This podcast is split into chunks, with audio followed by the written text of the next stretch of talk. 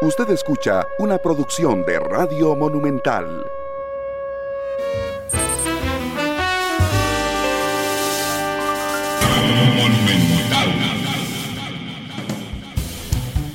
Dos de la tarde con cuatro minutos. ¿Qué tal? Muy buenas tardes. Bienvenidos a Matices. Yo soy Randall Rivera. Muchas gracias por acompañarnos. Arrancando semana. Hoy, dichosamente, en horario normal. Digo dichosamente porque martes y miércoles tenemos horarios diferidos, producto de las jornadas del fútbol nacional. Pero les agradezco enormemente que nos acompañen, recordándoles que tenemos varias plataformas en las cuales ustedes pueden comunicarse con nosotros. Pueden hacerlo en vivo a través de la radio, por supuesto. Pueden hacerlo en el Facebook de Noticias Monumental, donde estamos transmitiendo también en vivo. Pueden hacerlo a través del WhatsApp 899-35935. Nos pueden observar esta noche en Canal 2 a partir de las 7 y 30 de la noche. Pueden escuchar el reprise en la radio a partir de las 10. Pueden descargar en podcast, eh, tanto en Google Podcast, en Apple Podcast, en Spotify, el programa. Hoy será un programa político. Me acompaña uno de los candidatos a la presidencia de la República, es don Rodolfo Pisa. Don Rodolfo, bienvenido a Matices. ¿Cómo le va?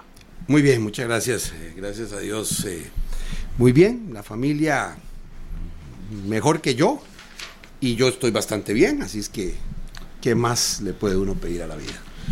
Pues mucho gusto tenerlo aquí en, en Matices, como lo hemos tenido en las dos últimas elecciones presidenciales. Así es. 2014 y, 2000, y 2018. Gracias a la gente que nos está reportando sintonía, a Gustavo Martín, Alberto Bremer, a Eric Vargas, a Álvaro Agüero en Ciudad Colón, a Guido Rocal en Orotina, a Humberto Zúñiga en New Jersey, gracias Humberto, a Manuel Rodríguez, a Jorge LM, a Selvin Sojo en el Caribe Sur de nuestro país.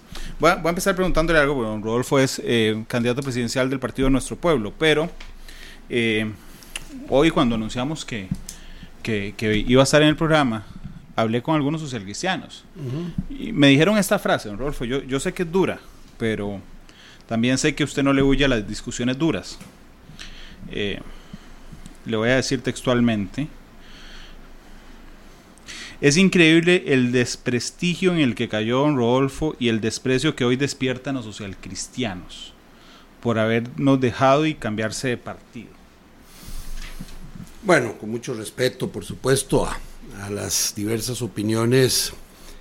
Eso es básicamente lo que yo oí cuando le di el apoyo para segunda ronda a don Carlos Alvarado. Lo mismo. Y el 80% de los social cristianos en ese momento me acompañaron en esa decisión. Con mucho respeto para ese otro 20% que no quiso acompañarnos. Mire, yo prefiero cambiar de partido que cambiar de ideas. Los principios social cristianos, de libertad, de justicia, siguen siendo los mismos. Ahí no hay cambio. Principios del compromiso con la democracia no cambian. Pero en las condiciones eh, actuales en que estaba el partido al que pertenecí por más de 40 años, desde su nacimiento como coalición, eh, me parecía que no es el momento para liderar una, una unidad de país que es en la que en este momento necesitamos. ¿Y por qué nuestro pueblo?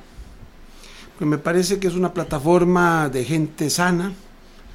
Era un partido pequeño, provincial, que pudimos ayudar a, convertir en nacional y que tiene los mismos valores de democracia, justicia y libertad, o digamos, si quiere, los mismos valores que tiene nuestra constitución, de, del equilibrio entre... ¿Usted lo conocía? Lo conocía solo de nombre porque había visto que había participado en las, en las elecciones, en algunos cantones de, la provincia de San José. municipales, sí. Sí, eh, tuvimos algunas conversaciones y, bueno, ellos necesitaban convertirse en un partido nacional y les gustaba, y, querían eh, ofrecerme, ofrecerme ser el candidato a la, a la presidencia. ¿Cómo, empezó justamente esa, esa, esa conversación? ¿Ellos lo buscaron? Yo, yo no lo retengo porque probablemente mm, fueron terceras personas que ayudaron a encontrar el, encuentro. A, mí me parece, yo lo conozco desde hace muchos años y sé lo inteligente que ustedes, me, me parece raro que no, que no lo retenga don Rodolfo.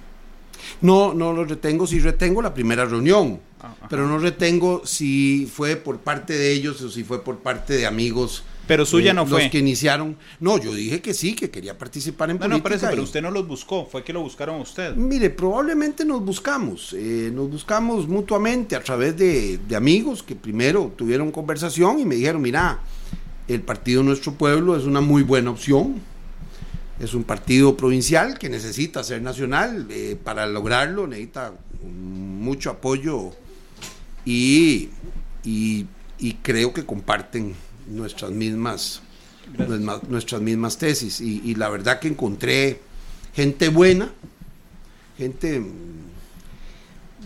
en, su- en la mayoría de los casos, gente humilde, pero muy comprometida con este país. Y, y la verdad que me, me sentí muy cómodo. ¿Y en qué les parecía una buena plataforma? Digo, es un partido chiquititico eh, que, a- que a- a- con costos había participado en, en municipales.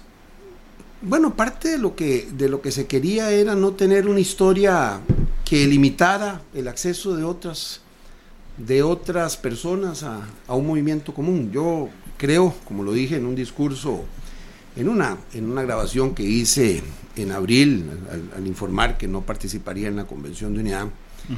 Creo que en este momento de lo que se trata es de unir a, a muchos pensamientos eh, liberales, socialcristianos, socialdemócratas, progresistas, gente... Es, es to- es Este- todo el país. No, no es todo el país. eh, ahí es- eh, tiene que haber un compromiso muy serio. Yo vengo de, de hacer un esfuerzo y todavía tengo que terminar un- algún par de documentos sobre la democracia en las Américas. Y no, la democracia está en peligro. La democracia en Costa Rica y en toda América Latina está en peligro. Está en peligro por la polarización y está en peligro por discursos populistas. Y el populismo, de derecha o de izquierda, destruye, destruye digamos, la base social eh, y el sustento de la democracia. Y no, en esos casos no. Yo hice un listado, pero en ese listado no puse a populistas, ni de derecha ni izquierda. ¿Usted cree que sí hay aquí? Populistas. Sí, en todas partes, porque eso es. Porque el populismo es políticamente atractivo para algunos Ah, sectores. sí. Y Si no se llamaría impopulismo. pero, pero es muy nallino. Una cosa es que alguien quiera plantear temas populares, es otro Sí, sí. tema, pero otra cosa es el concepto del populismo. El populismo es, digamos, hoy probablemente la amenaza más seria a la democracia en todo nuestro continente. ¿Quién cree que, que, que personifica en el populismo en Costa Rica? No, yo no sé si alguno quiere personificarlo, pero ¿Usted algunas... no? yo no, del todo no.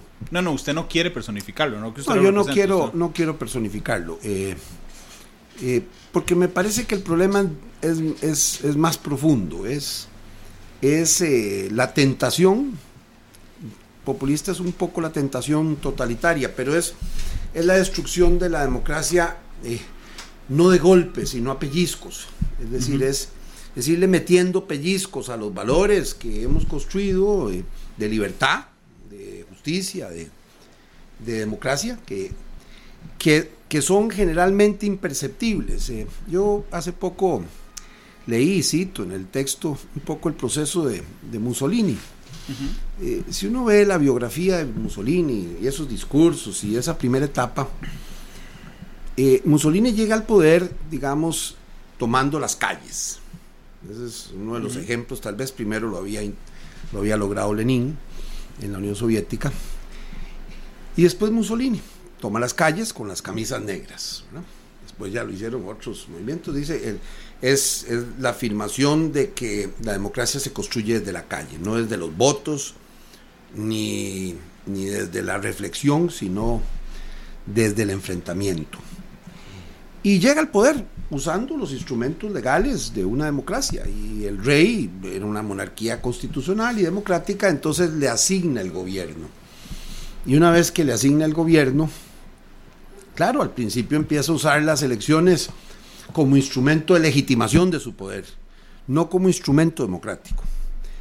Y ahí va construyendo, va construyendo una, una filosofía que muchos países de la América Latina, de derecha y de izquierda, han empezado a seguir. Y, y- y si uno sigue el procedimiento, si uno sigue el, el, el, el, rastro, tal vez. rastro, encuentra una misma lógica. Ajá. Y yo creo que eso es esencial en Costa Rica, evitarlo a toda costa. Bueno. Ese esfuerzo que tenemos que hacer todos. Y yo espero que los demás candidatos también arrimen el hombro en eso, porque cuando me toque ir a segunda ronda, pues yo espero que muchos también me acompañen en esa batalla por garantizar la democracia en Costa Rica, que es, eh, una, es una de las democracias mejor y más consolidadas de América, pero por consolidada no quiere decir que esté sujeta o que esté a prueba de balas. Don Rodolfo, yo estoy de acuerdo con usted en que la, el populismo es la amenaza más grande en ese momento en, en Costa Rica y en, y en, y en el mundo. Mm, eh, Sin embargo, creo que hay un elemento que le suma al peligro del populismo o le da, digamos, alimenta, que es la crisis de los partidos políticos. Porque finalmente en Costa Rica, por ejemplo, usted lo sabe bien, solo a través de un partido político usted puede acceder al poder. Es un, es un requisito tácito, no incluido como tal en la constitución política. No, sí está incluido en la Constitución expresamente, para, eh, bueno, para bien o para sí, mal. Tiene, pero- tiene toda la sí, razón. no está en el artículo donde se, donde se señalan los requisitos para ser presidente de la República. Así es. Ok. Pero lo que a donde quería llegar es que entonces la deslegitimación de los partidos políticos, hoy meras máquinas electorales, vendidas, alquiladas o prestadas al mejor postor, le hacen mucho daño a la democracia. Y hay quienes dicen que en el caso de nuestro pueblo es un partido que se le prestó para, para que a su vez usted lograra que fuera nacional y usted tuviera un partido político chiquitico, con todo el respeto para los integrantes, completamente, digamos, eh, invisible en las últimas elecciones, incluso en las, en las eh, municipales, y, y es usted partícipe de ese, de ese partido taxi, don Rodolfo. Bueno, yo creo que no es un taxi, porque, porque un partido taxi es un partido que está conformado y más bien le da el apoyo a un, a un candidato a cambio de unas diputaciones. Eh, en este caso no es así, porque es un partido que está inscrito a nivel de la provincia de San José y hay que inscribirlo a nivel nacional. Y entonces mucha gente participa para construir con ellos, con los que venían de antes, un partido común. Por supuesto, alguno que otro pues no le gusta y pues, tiene todo el derecho a no, a no participar, pero la grandísima mayoría sí. Y, y déjeme decirle que el gran problema no es de los costarricenses, es que en algunos casos los partidos perdieron de vista, digamos, su carta, digamos, en el caso, eh, su carta filosófica, y se concentraron en ser una maquinaria electoral para poner candidatos o para poner diputados. Y esa no es la esencia de los partidos políticos. La esencia de los partidos políticos es, es servir de instrumento para que mm, los ciudadanos puedan eh, unir esfuerzos en, eh, en, en plantear algunas soluciones a este país. Pero hay una realidad. Esa realidad de que eh, los costarricenses perdieron mm, la fe en los partidos políticos, eh, que nos obliga precisamente a, a decir, bueno, ¿qué hacemos en esas circunstancias? Bueno, nos podemos quedar en la casa y podemos, o podemos escribir en, en Facebook y, y tirarle a todos y decir que todos son corruptos y que todos los, los que están en todos los partidos que no me gustan son, son eh, un peligro. O construimos con los instrumentos que nos da la democracia y uno de ellos es el instrumento del partido político porque precisamente no se puede lanzar una candidatura independiente. El instrumento de un partido político para amalgamar unas ideas, unir unas ideas y ir con un equipo a, a plantearle al país cuáles son nuestras propuestas y cómo creemos que lo podemos hacer. Ahora, eh, voy a ser claro, me tocará, si Dios quiere y si el pueblo así lo desea, gobernar en un país dividido. Y por tanto yo tendré que hacer todo lo que sea necesario para destacar lo que nos une y no lo que nos separa. Y, créame que partir de un partido que inicia, que se convierte en nacional en poco tiempo, es una, es un, es una buena eh, receta para tener la apertura para llamar a distintos sectores de este país, porque a veces los partidos se encierran tanto en sí mismos que ven en el contrario eh, electoral no a no a un deportista que está en una justa deportiva, a ver quién, quién gana el partido, sino a un enemigo. Y, el populismo, parte de las razones para volver al tema es, eh, lo que se conforma es básicamente a partir de, de que el que es contrario en la carrera política es un enemigo. Y no es así. No es un enemigo, es un costarricense que tiene otro punto de vista, que nosotros tenemos que respetar. Usted nunca me ha oído en ninguna campaña hablando de mal de otra persona, ni de otro candidato. Me he defendido en algún momento cuando hay algún ataque, pero nunca. Eso, tengo que reconocérselo, don Rolfo. Tiene, tiene usted razón. Por mucho que me empujan. No, no, es más. ni en reuniones privadas. No, ok. Bueno, ahí, no me consta, pero le creo porque públicamente así ha sido. De hecho, creo que lo único exabrupto, que todo el mundo ha vacilado con eso, es el, de, del, el del enjuague bucal. Creo que es el único exabrupto que yo le conozco. Pero es en defensa, porque, me dijeron que yo había quitado las pensiones de, de parálisis cerebral profunda y cuando se publica al día siguiente para demostrar que de verdad había sido, se les pasa por alto y después lo quitan rápidamente, que se habían quitado un mes y medio antes de que yo entrara a la caja y que ah, yo las reinstalé. Ahí lo punzaron. Sí, no, yo, eh, yo me defiendo. Ahí sí no, no, eh, no niego la cruz de mi parroquia. Pero yo nunca ataco. Yo nunca, usted no va a oír nada diciéndole, mire, usted es tal persona, nada. Solamente, si va a hablar de mí, infórmese bien. Don Rodolfo, mm, discúlpeme que siga con el tema del, del partido, pero es cierto que que prácticamente el 85% de la estructura que hoy permitió convertir a nuestro pueblo en, Partido Nacional viene del PUSC. No creo, no creo. Probablemente una mayoría, pero no creo que cercana ni siquiera al 80%.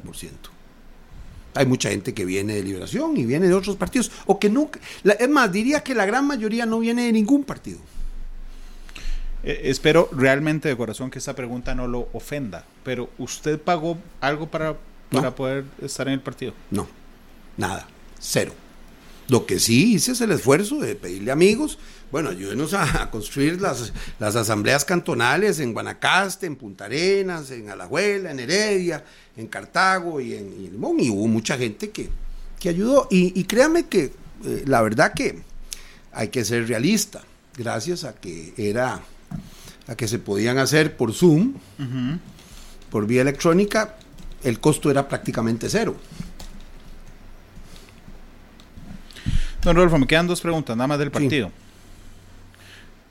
¿Usted está en, el, en nuestro pueblo porque no puede ser en Costa Rica candidato independiente sin partido? No, estoy en nuestro pueblo porque estoy contento de tener un grupo de gente que piense parecido y que tenga por meta sacar adelante este país con los valores costarricenses y también con un compromiso, de nuevo otra vez, que aunque parezca trillado, con un compromiso con la libertad, con la justicia y con la democracia. Un día de esos hicimos, le hicimos una entrevista al presidente del partido. Digo, a mí la única conclusión que me quedó es que no se llevan porque el, el, señor Don Randall, creo que se llama también. Era el presidente del partido, del partido provincial. Sí, del partido provincial, ahora hay otro presidente. El eh, Partido Nacional. Así es.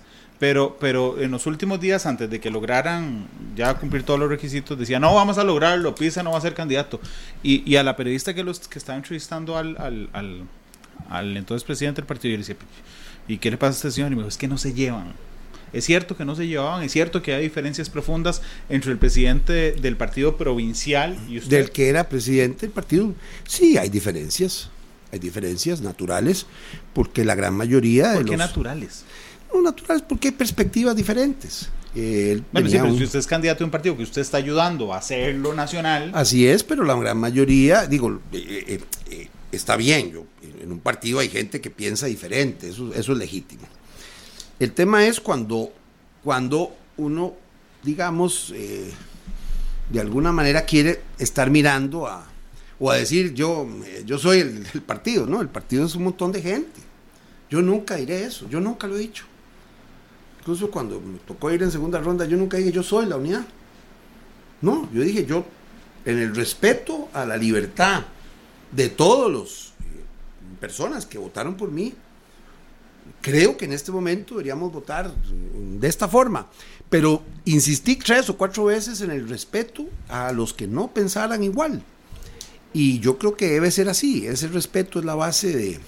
Pero digamos que al final yo no participé ni siquiera en la asamblea, en la primera asamblea de Zoom, donde se constituyó como Partido Nacional. Eh, no me correspondía, yo no soy miembro del, del comité. Yo había señalado que sí estaba, cuando me lo plantearon, que sí estaría dispuesto a ser candidato a la presidencia, a ser primer lugar por San José, había señalado que sí, que estaba en disposición, que por supuesto la decisión era al final de la, de la Asamblea Nacional y la Asamblea Nacional tomó las decisiones. Pero la diferencia no era, con toda transparencia, no era que don Randall Pérez, ya me acordé del apellido, quería ser primer lugar por San José y usted también. Esa, esa, ah, desde afuera yo- uno dice, ¿cuál es la diferencia? No lo Los sé, supongo que él la expresó, él la expresó, yo no. Él expresó eso. Sí, él dijo que, que yo no debería ser candidato a primer lugar de San José. Ah, Sí, ese, es el origen, derecho ese es el origen de la diferencia. No, entonces. no, tiene derecho a plantearlo, eh, pues, como todo ser humano. Pero resulta que la gran mayoría de los asambleístas sí querían que yo encabezara San José. Eso es todo. Y ya, ya siendo, muy transparente, usted está apostando a la presidencia de la República. Digo, don Rodolfo, la, la, la respuesta políticamente correcta de decir, Randall, sí estoy apostando por la presidencia de la República. No, estoy apostando a la presidencia de la República, sin ninguna duda, en serio. Pero- ¿En serio? Como lo he hecho en el pasado. Pero en, en las encuestas aparece bajísimo, don Rodolfo. Tiene, tiene mil veces más opciones de ser diputado. Mire, eh, tranquilo, piojo, que ahorita llega el peine. Vamos a ver. Poco, de, dele tiempo. Acepto, acepto. Yo, yo, yo decía, es que me hacen falta los Vea, de eh, pizza. vea, vea, vea. Eh, en cada campaña me dijeron lo mismo. ¿Qué anda buscando? Si el partido está muerto. Me lo dijeron de aquí, desde este mismo, en, una, en, una, en uno de los debates en el 2014. Si está muerto, ¿cómo se atreve usted a levantar una bandera? Bueno, yo le dije, mire, los muertos que vos matáis gozan de buena salud y lo van a ver el primer domingo de febrero. Y se vio el primer domingo de febrero y se volvió a ver en el siguiente domingo de febrero. Y con crecimiento. Eh, por supuesto que al final es la voluntad del pueblo. Yo, sin embargo, quiero decir algo con lo que he sostenido desde hace más de 30 años. Yo tengo publicaciones insistentes en eso.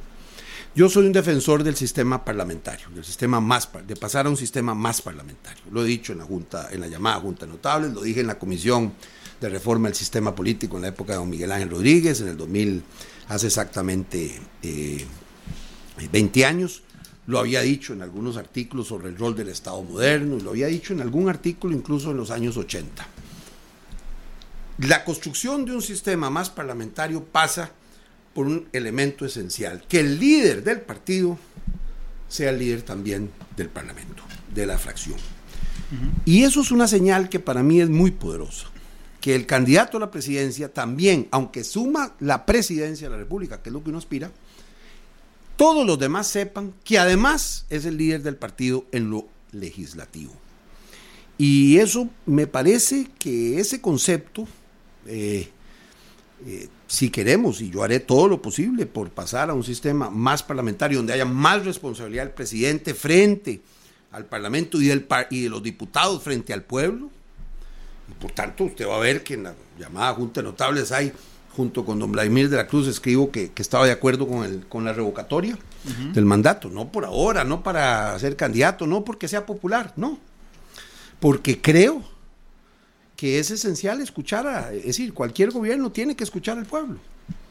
Y escuchar a- a- al pueblo también tiene unas implicaciones esenciales. Yo, yo le confieso que yo cambié de criterio recientemente y fue una entrevista en esta campaña electoral a otro candidato presidencial, a Fabricio Alvarado. Porque yo antes decía, mira, la gente que se postula con doble postulación, realmente lo que quiere es una diputación y usa el- la, la otra para, subir el nivel de la discusión o ser más visible. Fabricio Alvarado lleva la, la, la, la fórmula presidencial completa en doble postulación. Y era uno de mis, de mis cuestionamientos en la entrevista que le hice. Y él me contesta, "S- sí, pero ¿de qué va a pasar, Randall, si perdemos? O sea, digo, hace cuatro años don Fabricio partió el país en dos, la mitad estaba con él, la otra mitad con Carlos Alvarado. Gana Carlos Alvarado y chao Fabricio, apaga el switch y se desaparece cuatro años. Y desaparece la persona, el líder, en el, por el que la gente votó y el líder de la bancada legislativa es otro completamente diferente por el que la gente no votó como líder. Entonces he ido cambiando. Eso es básicamente el concepto del modelo parlamentario. en el modelo parlamentario, el líder del partido o va al gobierno o va a, ser líder de la oposición. Claro, pero eh, desplazamos la discusión política al parlamento. En lugar de decir, mira, ¿y quién es el líder de ese partido que tiene esa bancada? Fulano tal que perdió la elección y está en la casa. Hay que ir a la casa de esa persona. Desplazamos toda la discusión política donde están los líderes políticos. Pero yo, yo, yo comparto esa tesis. Eh, no me duelen prendas. Por eso es que, por eso es que va en doble postulación.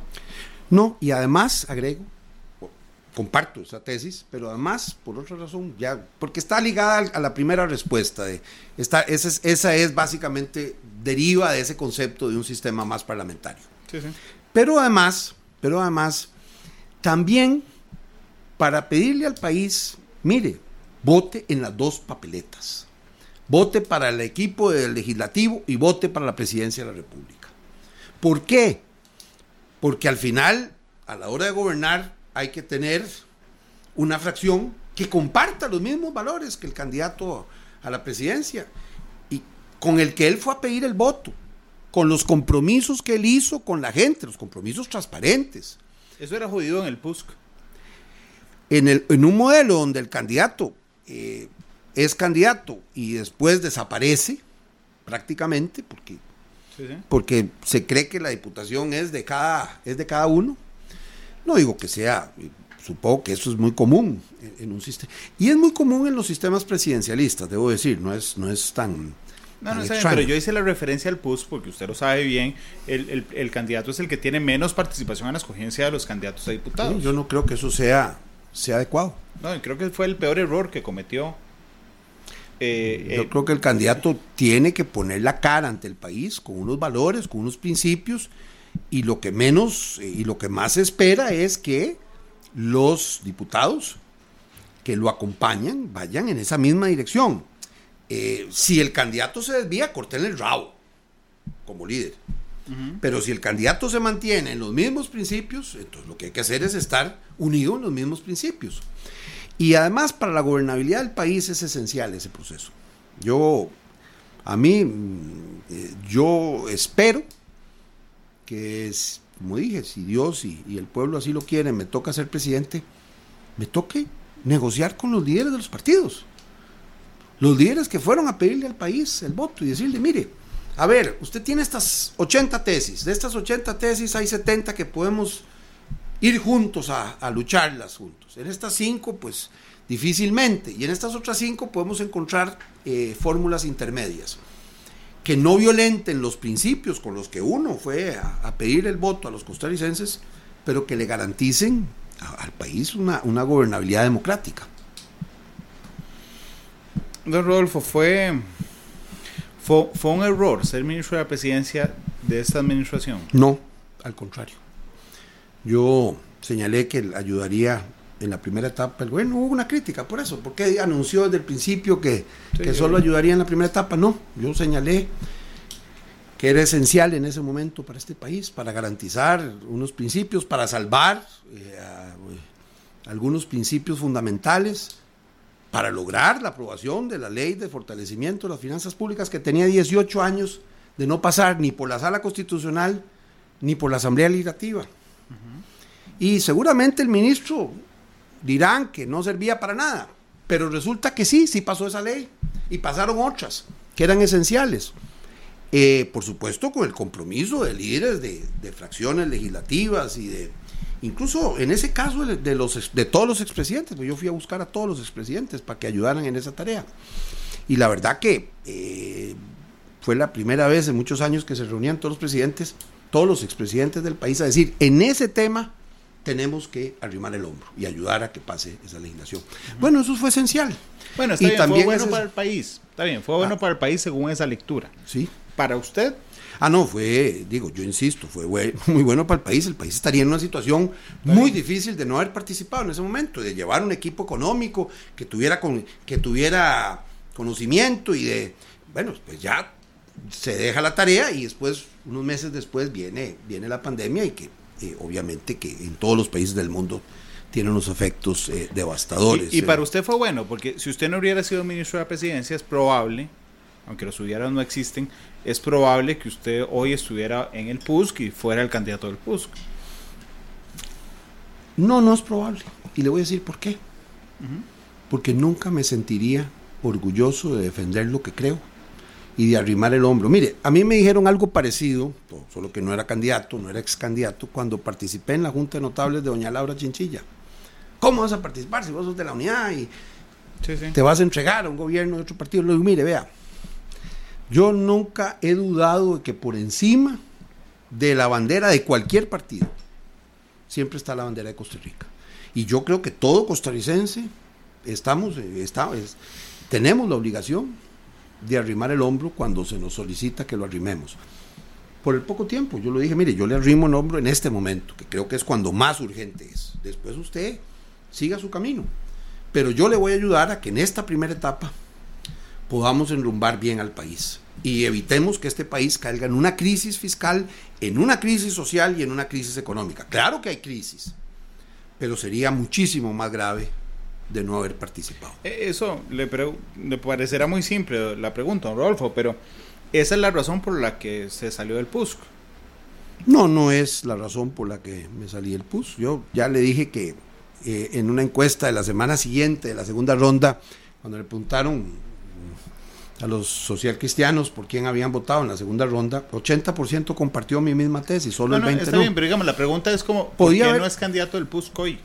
Porque ya le dije que la, la institucionalidad, el modelo de elección de diputados y otras condiciones hacen muy difícil que el candidato pueda Claro. Eh, dirigir- con- usted, dirigir un Control. barco. No, no es control, es eh, bueno, liderazgo. direc- dirección.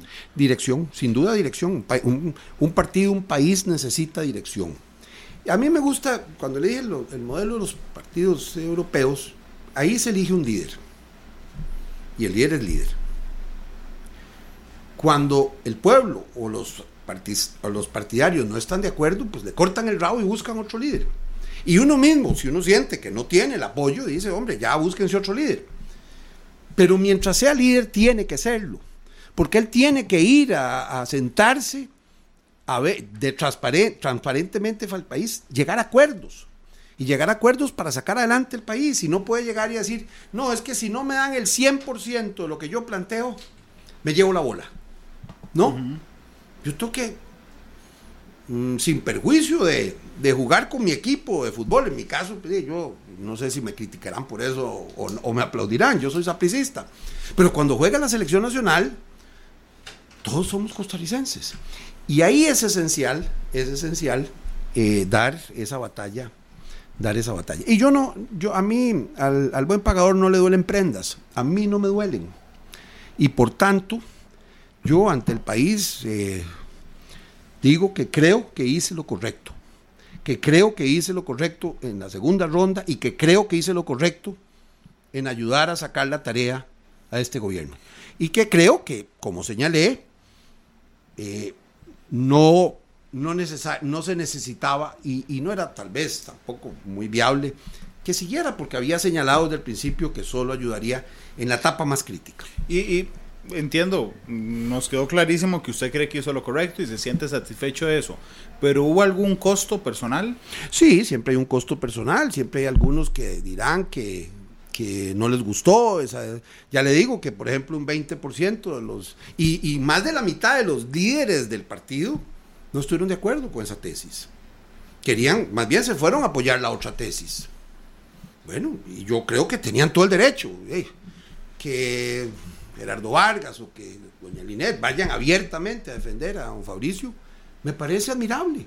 Ellos creían que esa era la mejor opción. Yo creía y creo que la mejor, que la mejor en ese momento para el país era apoyar a don Carlos Alvarado. Es que hay una discusión ahí en, en Facebook en este instante, porque yo le pregunté que por qué se fue. Y aquí me dice, no se fue, lo echaron. No, a mí nadie me echó. Ya ve, aunque, aunque, no, aunque le parezca extraño, no, porque el mecani- no, hay, no hay ningún mecanismo para echar. No. En la Eh, práctica tampoco. No, en la práctica no. Yo hubiera podido ser precandidato y, y- y- y eventualmente candidato. Lo que pasa es que eh, hubiera sido candidato, pero no líder. Y yo no quiero ser candidato sin ser líder de un partido. Un líder democrático, por tanto, siempre sujeto a la voluntad de esas mayorías. Créame que cuando yo fui a la segunda ronda, yo fui a, reunirme con líderes cantonales, por lo menos en cuatro provincias, diez de cada, de cada cantón, y les pregunté qué debía hacer.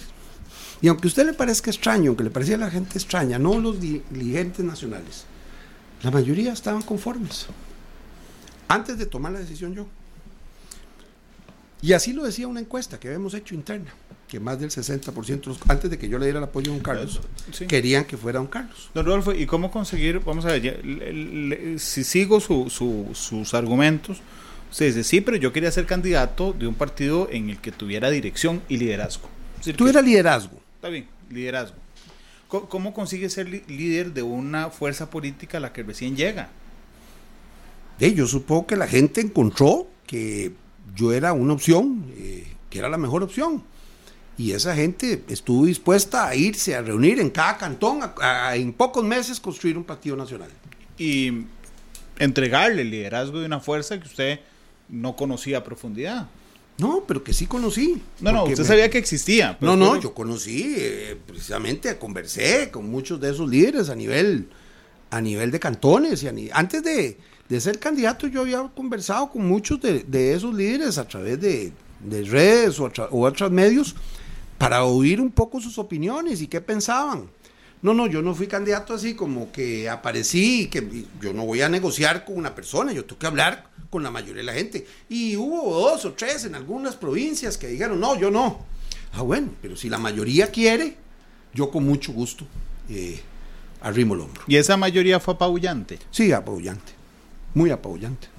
Yo creo que fui votado, no sé si por unanimidad o con un voto en contra. En la Asamblea Nacional. En la Asamblea Nacional. Algunos no participaron, pero una gran mayoría sí participó, mucho más que el quórum obligatorio. Son las 2 con, con, con 41. Que después de ser ministro de la presidencia, digo, si alguien que está escuchando la entrevista dice, esta entrevista es diferente a la de los otros candidatos cuando yo, que yo he empezado diciendo, ¿cómo era su infancia? Bueno, porque ya llevo dos entrevistas de esas a un Rodolfo. Bueno, pero mucha gente no sabe cómo era mi infancia. Con mucho gusto, se lo pues, retomo. pero, pero, don Rodolfo, antes de, vamos a la pausa y regreso con quién Rodolfo Pisa. Pero antes de eso, yo quiero preguntarle, ¿qué hizo terminó de ser ministro de la presidencia y qué se hizo Rodolfo Pisa? Esa pregunta me la hizo, creo que en algún momento una nieta sin percatarse de la pregunta, ¿por qué me fui? Me dijo, ¿por qué, ¿por qué te fuiste, Tito? Digo, mire, porque yo creo que, que los valores de los costarricenses, cuando me hicieron la oferta de, ir a coordinar el Observatorio de la Democracia en, en la OEA, que los valores costarricenses de democracia y de libertad valían la pena y eran esenciales también defenderlo en las demás naciones de nuestro continente. Que yo me siento muy orgulloso de lo que hemos logrado como nación y que esos valores que nos destacan en el mundo como costarricenses, de esos valores del respeto, del pura vida, de la democracia, de la libertad, de la justicia, esos valores también valen la pena llevarlos a otras naciones, sin imponer, porque al fin y al cabo uno respeta la libre determinación de cada pueblo pero que esas, esos ejemplos y esos valores valen la pena defenderlos donde quiera que uno vaya. Son las 2.43. Saludos a don Víctor Potoy, que ahí escribió, está hoy de aniversario de seguir Noticia Monumental en Facebook, que me dijo, yo quiero que usted me salude, con mucho gusto, don Víctor. Eh, el colega Oscar Ulloa dice, yo tengo que reconocerle a don Rodolfo que él daba la cara, daba declaraciones siempre y conferencias en Consejo de Gobierno, sí, ya, ya no pasa este, cuando usted era ministro de la presidencia. Don Rolfo, cuando, cuando usted tiene que escoger hacia dónde dirigir sus fuerzas, le voy a poner un ejemplo. Usted dice, bueno, suave, eh, para ser diputado la gente de San José tiene que votar por usted. Para ser presidente la gente del país tiene que votar por usted. Entonces tiene que enfrentarse a la decisión, no sé, de hacer una gira este fin de semana. ¿Qué escoge? Quedarse en San José y hacer gira en San José para garantizar los votos para ser diputado o sale de San José a buscar los votos de presidente arriesgando no hacer la gira en la capital. ¿Cómo escoge eso? No, yo escojo ir a todo el país con la misma, en la misma proporción. Yo este fin de semana estuve en varios cantones de Occidente, de Alajuela, y la semana pasada anterior había estado en, la zona de, lunes pasado y domingo en Guanacaste, en Cantón y después también en Punta Arenas. ¿Y eso no, no, no le pierde foco? De, de, no, el foco, de mío es la el foco mío es la presidencia de la República. 2 con 44, Juan Rodolfo. Permítame ir a la pausa. Y Claro. Regresamos con más. Gracias por estar con nosotros. Estamos en Matices. Eh, gracias al montón de gente que nos está reportando sintonía a través de Facebook. Ya volvemos. Matices.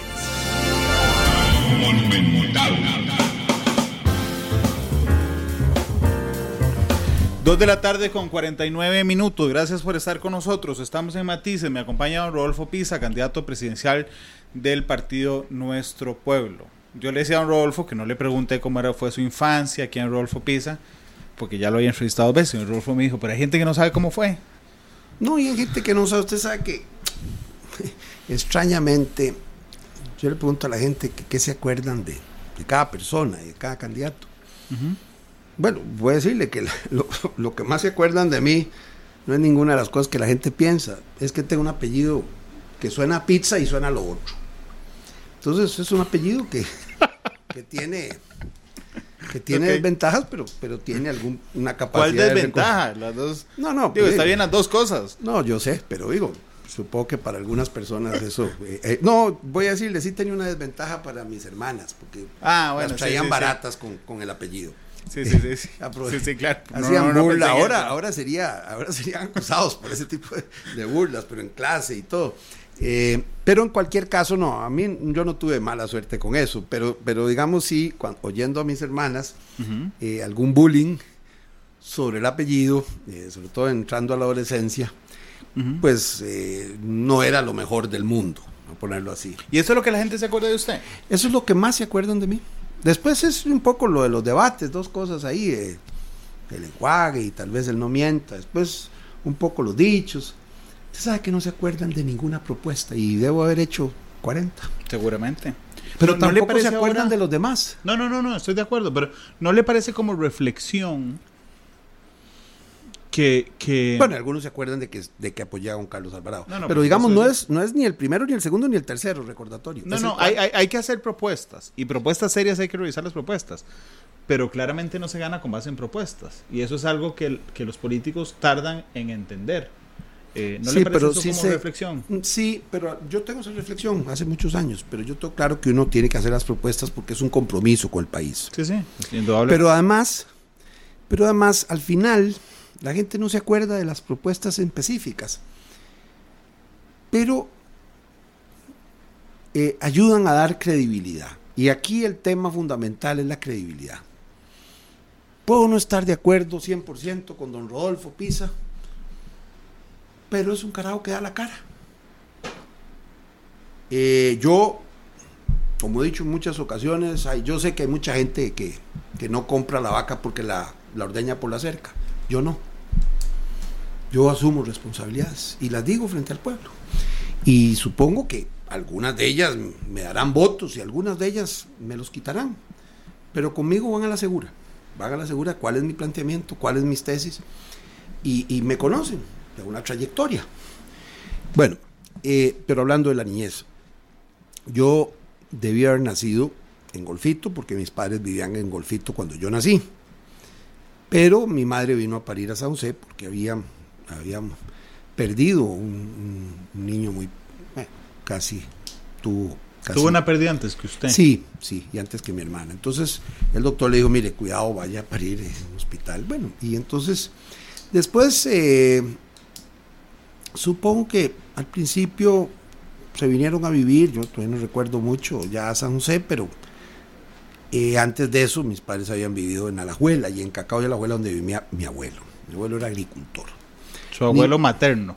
paterno. Paterno. No, el materno estaba muerto y, y era español. Mi madre era española, era madrileña. Papá se había casado con ella cuando fue a hacer el doctorado. Ok. Y, y, yo ayer que me preguntaban en una zona, le digo, ¿saben por qué los hijos de mi abuelo, o sea, los hermanos de papá y papá, los cinco hijos, ninguno quiso ser agricultor? No porque no les gustara, porque habían visto el sufrimiento que había pasado mi abuelo y mi abuela en la vida de agricultores. Nosotros somos una familia, digamos, papá algún día, un plan de chota, alguien le dijo, ves que usted, don Rodolfo, en un debate ahí, creo que un cubano le dijo, ahí en la corte, en, la corte interamericana, le dice, no, porque usted le dice eso porque usted es un burgués. Entonces papá dijo, no, no, yo no soy un burgués, yo soy un aristócrata. ¿Y qué es la diferencia? Bueno, que el burgués es el nuevo rico y el aristócrata es el nuevo pobre. Eh, entonces, eh, eh, obviamente que no, que no tiene nada que ver con ninguna alcurnia. Lo que pasa es que la gente creía que como era Pisa y como era Escalante, era de, eran gente de dinero. No, no lo eran. Yo, de hecho, nosotros tuvimos en algún momento, cuando papá abrió bufete, trabajaba en AIA, en el departamento legal, era el jefe, el, primer jefe del departamento legal, ahora dirección jurídica. Abrió el bufete y entonces, uno no entiende en esa época por qué las razones, pero digamos, mi hermano y yo nos pasaron del cole- de la escuela La Salle a, a la escuela Bonaventura Corrales, una escuela pública. Después, hey, algún día le pregunté y me dice, bueno, es que la economía no, Ya no nos alcanzaba. no nos alcanzaba. Mi hermana sí siguió en la escuela. Y bueno, ya después en el colegio sí logró levantar el- otra vez el bufete que, y pudimos tener, pero nunca, nunca tuvimos necesidades económicas. Gracias a Dios. Tuve una infancia muy bonita. Pasábamos mucho tiempo en verano o en las vacaciones ahí en Cacao de Alajuela, donde vivían mis abuelos. Y la verdad que yo tengo recuerdos maravillosos de esa etapa. Y también del colegio. Mira, lo que pasa es que yo en el colegio seminario mi, mi vocación principal era jugar baloncesto. Yo jugaba dos, tres horas al día. Cuando iba a entrenar con Jaime Peña, que era el entrenador, que después fue director técnico de, de la selección de la selección, claro. Y yo Y muy- después fue entrenador del Liceo de Costa Rica. Sí, así es. Bueno, está bien. Se pasó. No, Don yo Jaime. creo que los, los buenos entrenadores deben de, y donde Extraordinario donde entrenador, don sea- Jaime Peña. Ah, sí, fue un, yo, yo le debo mucho a él. Debo mucho a él porque, porque un entrenador en la época de la adolescencia es mucho más Qué buen entrenador. que un entrenador eh, deportivo. Hay mucho que ver que en la vida, en la convivencia. Y llegué muy jovencillo a jugar en primera división de 16, pero después ya en la universidad, yo entré de 16 años a la universidad, empecé a estudiar arquitectura, que era mi vocación, eh, pero después descubrí que era una vocación más de hobby que de, de profesión. ¿En serio era su vocación, Sí, sí, todo el colegio yo me leía el Neufer, que era como el Bademecum, así el libro clásico, de- y me Sí, lo sí. había aprendido jovencillo. Y era mi vocación, solo que no entendí que la diferencia entre hobby y profesión, y la vocación también del derecho la tenía. Todavía no la había captado porque era muy, muy carajillo cuando entré a la U, de 16, pero después descubrí que tal vez yo era demasiado estructurado para ser arquitecto y demasiado desestructurado para ser ingeniero. Entonces, tenía la otra vocación del derecho. Yo creo que la arquitectura es lo más parecido a la política. Eh, pues, lo digo, la gente pasa por alto eso. El arquitecto es un idealista, es alguien que construye algo que no existe, que imagina algo que no existe, pero que se puede construir, que lo tiene que imaginar con un presupuesto, con un terreno, con unas limitaciones legales y convierte una casa que tal vez está derruida, en, en- lo recupera su, su belleza o construye un edificio nuevo o una casa nueva que nos llena de bellezas y está bien hecho y está bien planteado al, al- a la sociedad. Eso es más o menos lo que es la política. No es la utopía, no es la construcción de castillos en el aire. El utópico imagina castillos en el aire. El político no tiene derecho a imaginar castillos en el aire. Tiene que imaginar idealmente cosas que no existen pero que se pueden construir. ¿Qué es lo que podemos y debemos hacer desde el gobierno por Costa Rica? Y bueno, estudié Derecho después, eh, me metí en la universidad, en la política universitaria, fui vicepresidente de Estudios Generales, sencillo, hice un... Me tocó al final casi ser al final el que le tocaba esa tarea de, de presidir. Me tocó impulsar un, un concurso literario maravilloso en esa época a nivel de la universidad, siendo un carajillo, y la verdad que conseguí que en el jurado estuvieran, jurado de ensayo estuviera un Constantino Láscaris, estuviera en el, en el jurado de poesía, estuviera Isaac Felipe Azofeifa, y digamos que esas cosas uno las pasa por alto, pero a mí eso me enorgullecía mucho y me enorgullece mucho. Fui a la editorial, yo la primera vez que vi a un Oscar Arias era yo fui a, la editorial Costa Rica a pedir ayuda para, para la, que publicaran a los ganadores, ¿verdad? Lo básico, las poesías ganadoras, los ensayos, el teatro ganador, de, todos los que participaron en el concurso. Y, don Oscar era ministro de Planificación y estaba ahí esperando. Y fue a preguntar por un libro. Yo estaba sentado ahí en la, sala de espera porque me atendieran. Él llegó siendo ministro y eso se lo reconozco porque eh, siendo ministro llegó y digo, mire, yo quería preguntarle si está el director de la, de la editorial. Eh, quiero ver cómo va lo de, lo de mi libro. Y la secretaria le preguntó, estamos hablando del 2000 digo, de 1976. Y entonces le dice, eh, para ver si podemos ver cómo va lo de mi libro. Entonces, eh, secretario le dice, sí, sí, un momento, ¿quién es usted? Entonces, mire, yo soy Oscar Arias y yo soy uno de los autores del libro. No dijo ministro, y eso. entonces yo tuve que decirle a la... Eh, yo estaba sentado ahí en la espera por otros temas. Y le digo, mire, ese señor es el ministro de Planificación Nacional. Ah, ah, entonces la, secretaria fue corriendo a hablar al director. Bueno, eso significó seguramente que me atendiera más tarde para, para pedir la publicación. Pero quiero decirle, después de eso participé en la Juventud Unidad. Yo fui caracista en el 77, en, la convención interna. Fui después, y fui miembro de la Asamblea Nacional, muy jovencillo, de lo que era la coalición. Eh, luego fue miembro del directorio Juventud. Después me retiré de la política me dediqué a la academia otra vez, a estar en las universidades. Por ocho años volví a dejar la política totalmente. Y me fui a hacer el doctorado y la maestría y esas cosas. Y, bueno, ahí nació mi primera hija en Madrid cuando estaba estudiando allá. Y volví a Costa Rica. País estaba muy mal económicamente, mi padre no estaba muy bien, entonces y ya no tenía el brete que tenía antes. Yo había trabajado en el Instituto Interamericano de Derechos Humanos.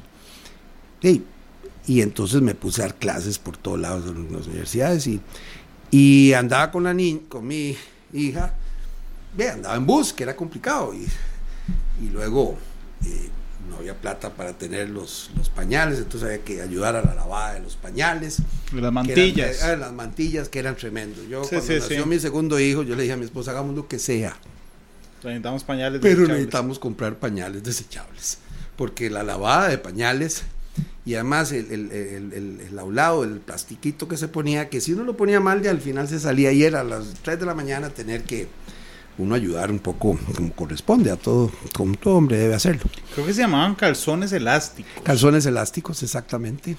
Sí, y bueno, ya, no, con, ya con mi segundo hijo que nació en el 87, eso fue en el 85, ya tuve la suerte de tener carro y además de, de poder comprar pañales desechables. Ya me iba bien en la universidad y en el, y en el bufete y entonces la verdad que de ahí en adelante, la verdad que la vida me ha tratado con, con cariño y yo quisiera que precisamente como me trató a mí, pudiera tratar a todos los costarricenses. Ahí Joaquín Larios le está preguntando en Facebook que si le puede decir o nos puede decir quiénes son los aportantes en plata, suyos.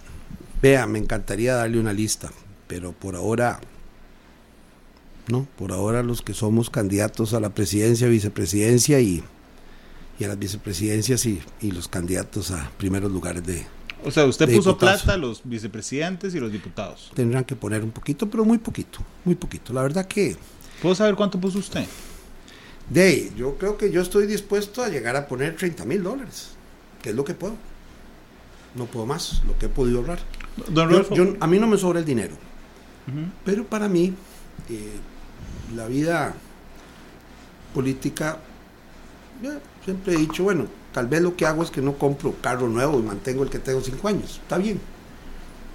No, no me, no me va a significar una, una debacle económica. La última campaña sí tuve la suerte de que hasta me pagaron salario, porque había los bancos nos prestaron. Claro. Pero yo estoy preparado para todas las circunstancias. A mí me preguntan si tengo recurso, ¿cuál recurso tengo? Eh, yo tengo el más importante, el recurso humano.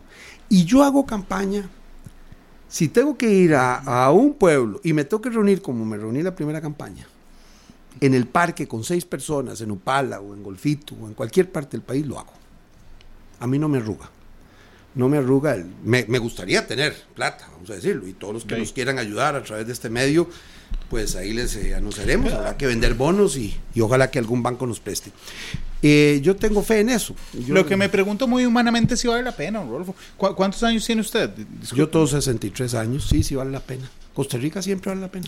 Eh, Eso es- digo. Yo sé que lo dice todo el mundo. No, no, y aquí se lo, aquí se lo, se lo, se lo pongo así, don Rodolfo, porque es plata suya y es privada. Así que, digo, usted me dio el monto porque No, no, por no transparencia eso, suya. sí. No, yo soy Pero, transparente. pero lo que digo es. Pero pucha, yo calculo decir, que voy mira, a tener que poner 30, sí. Eso es lo que tengo de ahorros. ¿Cuánto tenés vos? 31.500 dólares. ¿Cuánto vas a poner? 30 mil dólares. Digo, uy.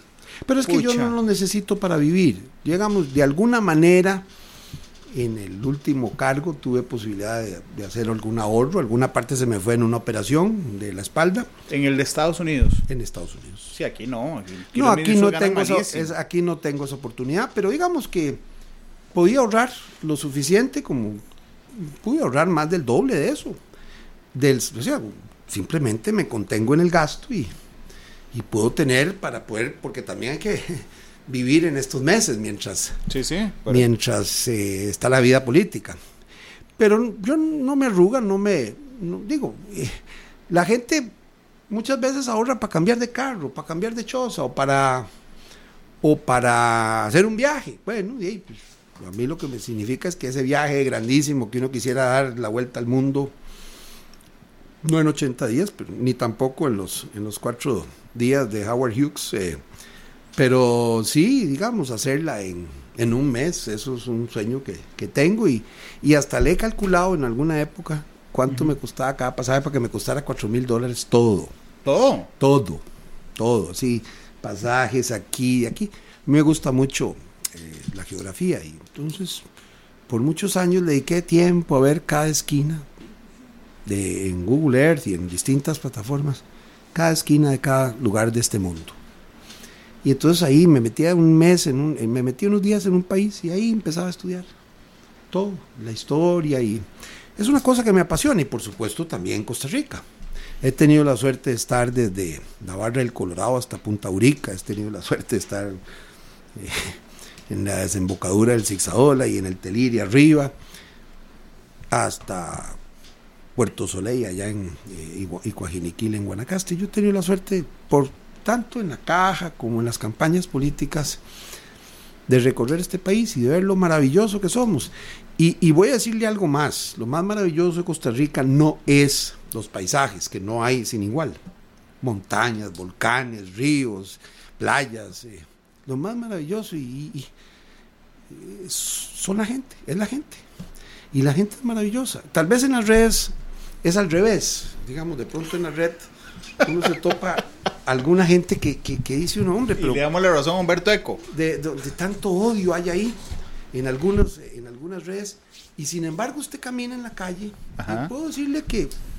Y yo camino bastante y voy a lugares más o menos mm, caminando solo. Y puedo decirle que el 99% de la gente es positiva. Hay alguno que tal vez hace el- la señal del dedo para abajo, pero nada más. No le, no le han gritado nada. No, hace. No, así, caminando en la calle no. Eh, supongo que cuando era ministro algo habría, pero ahí hay un mecanismo de protección que, que- que obviamente no no tengo ahora. Pero no, no, yo la verdad que debo decir que en el, en, en el contacto con la gente, la gente le puede discrepar de usted, mire, yo no estoy con usted, pero me parece que usted debería hacer esto, yo no estoy con usted por esto, pero lo hace muy respetuosamente. Y, eso a mí me parece maravilloso de este país. Don Rodolfo, son las 3.7. Mm, Vamos a la segunda pausa. Yo, yo tengo un problema. Yo soy un obsesionado del lenguaje, de analizar el lenguaje. Y hoy, hoy me di cuenta de un par de, de, de- de cosas que dijo que no me molestan en lo más mínimo, yo celebro que... Pero que, que sí me parecieron, digamos, giros interesantes en el lenguaje. Hoy me dijo que usted era muy carajillo, que no había cambiado choza, que no tenía el brete. Le quiero preguntar directamente si esos, si esos giros de lenguaje son suyos. No, yo o, no dije que... o si es porque. No, no, no, a mí no me importa. O si él simplemente está intentando acoplarse No. a parecer No, no. nuestro pueblo. No, no, yo toda la vida he hablado así. Mis hijos en la campaña del 14, cuando tal vez empecé a decir algún dicho, me- mis hijos me recomendaron, algunos, eh, mis hijos me recomendaron una cosa que, que a veces pierdo de vista. Hable como nos habla a nosotros, como le hable a sus amigos. Y yo hablo así, digo, yo no soy, si tengo que dar una conferencia formal, la doy formalmente. Y soy amante del lenguaje. Pero usar las palabras carajillo, cuando era carajillo, es que así hablamos nosotros. Y así, si yo dijera que cuando yo era niño, voy a decírselo al revés. Mm, En mi época, nadie usaba esa expresión. Solo lo usaban las abuelas. Sí, sí. Incluso lo que decían era el mocoso, el carajillo. De hecho, yo las uso cuando pregunto.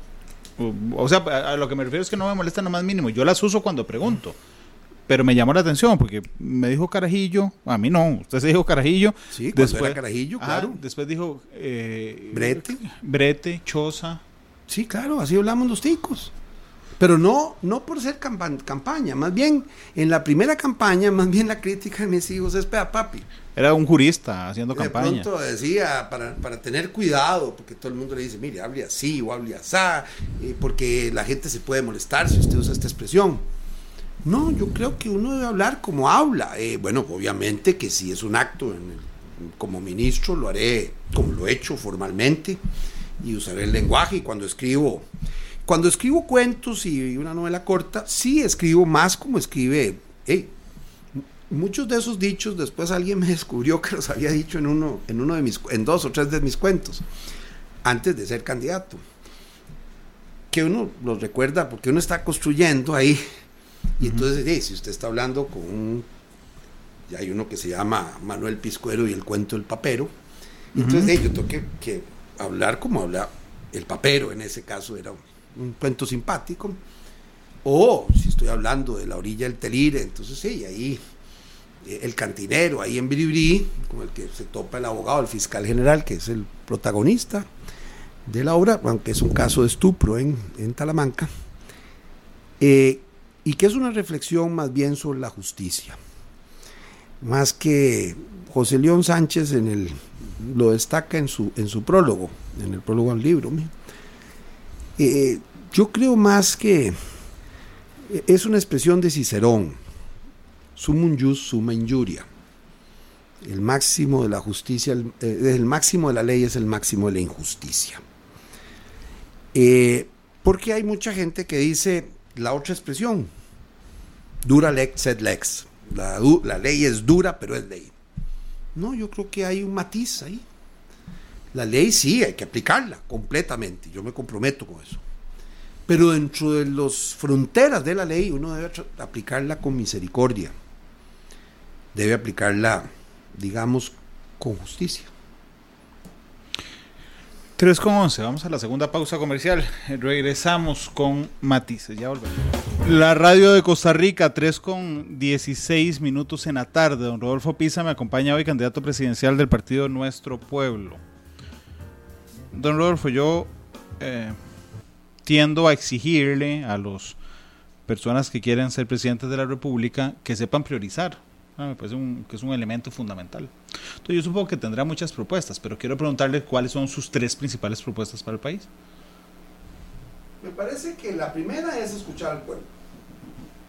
Y por don Rodolfo, el, el botón. Eh, es, es- La primera, perdonen. La primera es escuchar al pueblo y por tanto algunos temas creo que este país están divididos, deben ir a un referendo. Un solo referendo con seis preguntas o cinco. Y ojalá ¿De para qué no... temas? Ah, sí, por ejemplo, el, el costarricense quiere o no que tengamos el monopolio de recope. Quiere o no explotar crucitas. Quiere o no que haya una pensión, eh, que, que todos nos pensionemos con las reglas de la caja. En eso ahí hay que ajustar un poco eh, eh, la, la pregunta porque, porque hay una norma constitucional que, que limita el, el referendo para, sobre el tema de pensiones.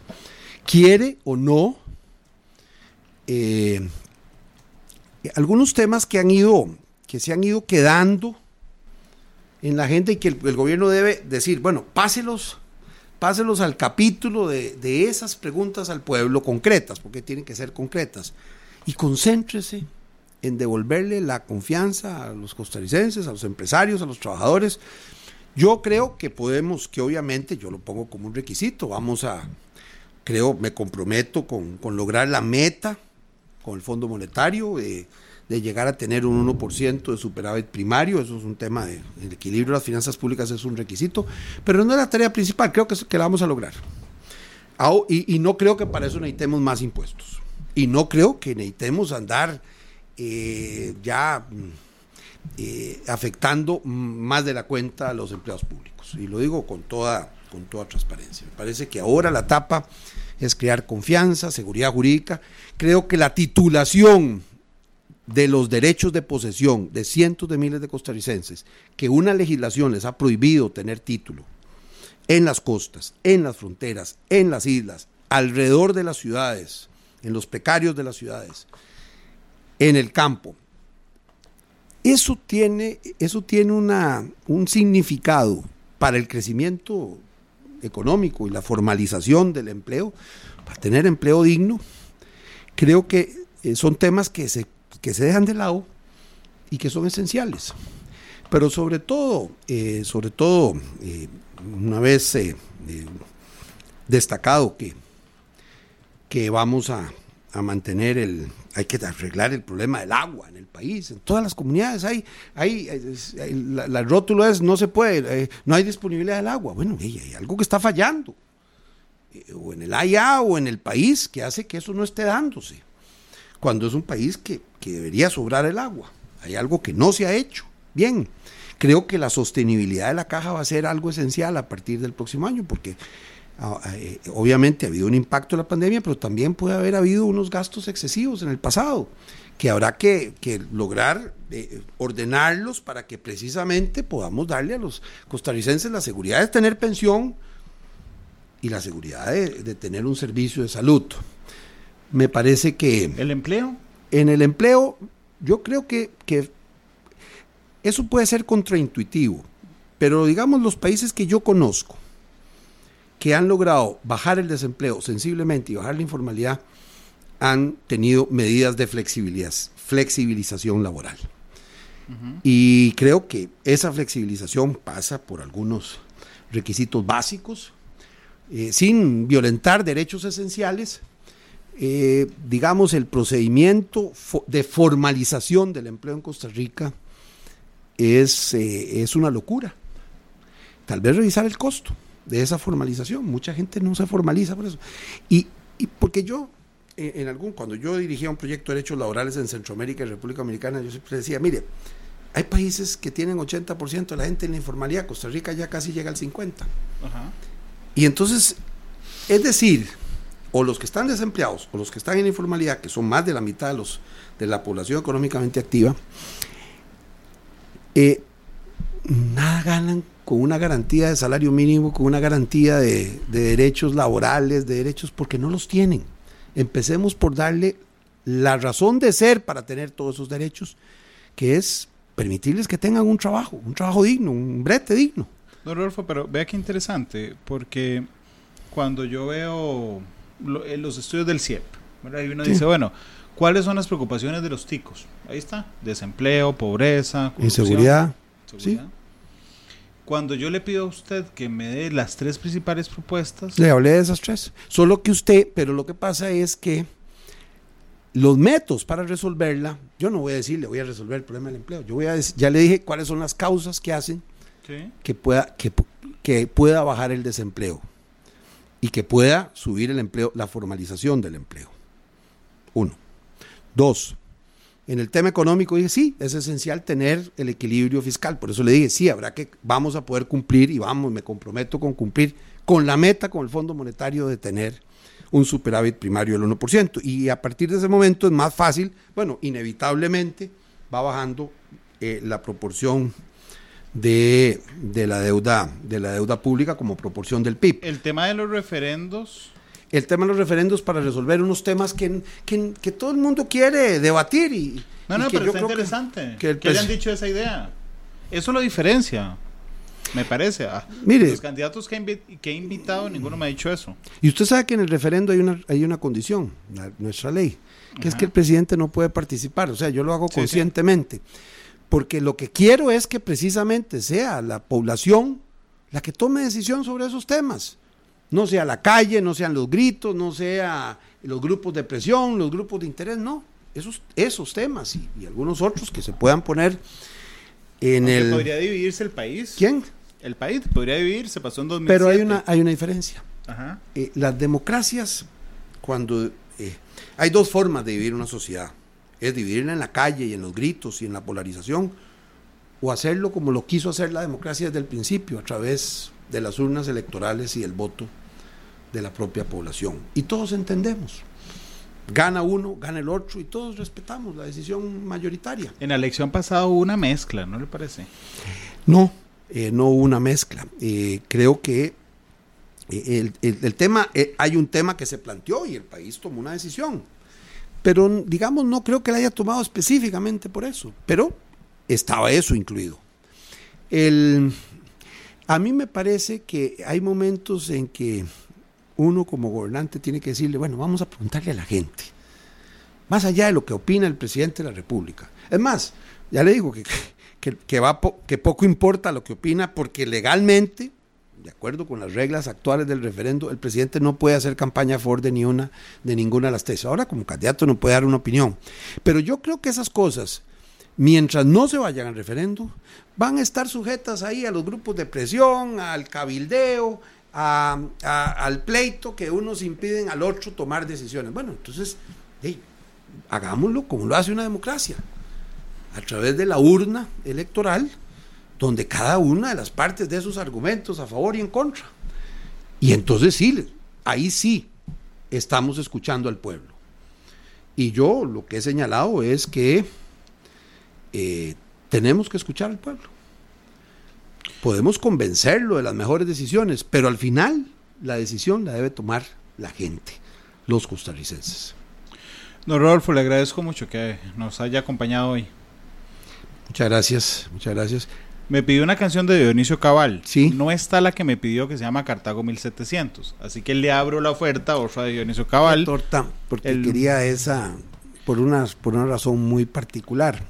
Y es una torta, pero no la encontré. Encontré Vea. la letra, encontré un montón de cosas, pero no encontré la canción. Sí, bueno, yo, yo lo hubiera traído si la hubiera sabido, pero no, es que esa reflejaba un poco la idea de la colonia de cómo, de, de la construcción del costarricense. Y, y tenía. eh, Se llama Cartago 1700. Por si alguien Sí. la tiene y, y la quisiera compartir en un minuto aquí, yo la yo recibo. tuve, yo tuve el honor y la dicha de ser amigo de, de Dionisio, incluso en algunas, en medio de la campaña, siendo él de otro partido, Sí, me preguntaban, ¿usted qué nombraría personas de otros partidos? Yo siempre recuerdo que dije, yo nombraría de, de ministros a personas como Vladimir de la Cruz o Dionisio Cabal, dije también de otros partidos, pero en particular dije el tema de, de- de Dionisio, porque le, ten- le tenía una gran admiración. Y los poetas, eh, eh, la- para gobernar los socialistas no son los mejores porque ahí se requiere administración, manejo de finanzas públicas y otras cosas. Pero para soñar, los poetas comprometidos socialmente, digamos como Dionisio, nos ayudan, cantautores, músicos, nos ayudan a, a no olvidar nuestra condición humana. Bueno, pongamos entonces, eh, es que la otra, me gusta toda la fuerza que tiene, pero no, No la letra. una parte de la letra me gusta y otra no. Yo estuve en contra de la guerra de Irak, pero y entonces en esa época discutíamos mucho. Él hizo la guerra contra una canción contra la guerra en Irak que decía que tienen que ver las mujeres de Irán, los hombres de Irak con la democracia. Yo sí creo que todos, todo ser humano tiene que ver con la democracia. Esa es la diferencia, digamos. Pero, pero eh, le propongo entonces para la libertad de, de, de Antonio Machado. Digo, de más bien de Miguel Hernández cantada por Juan Manuel Serrat. Para la libertad de Joan Manuel Serrat.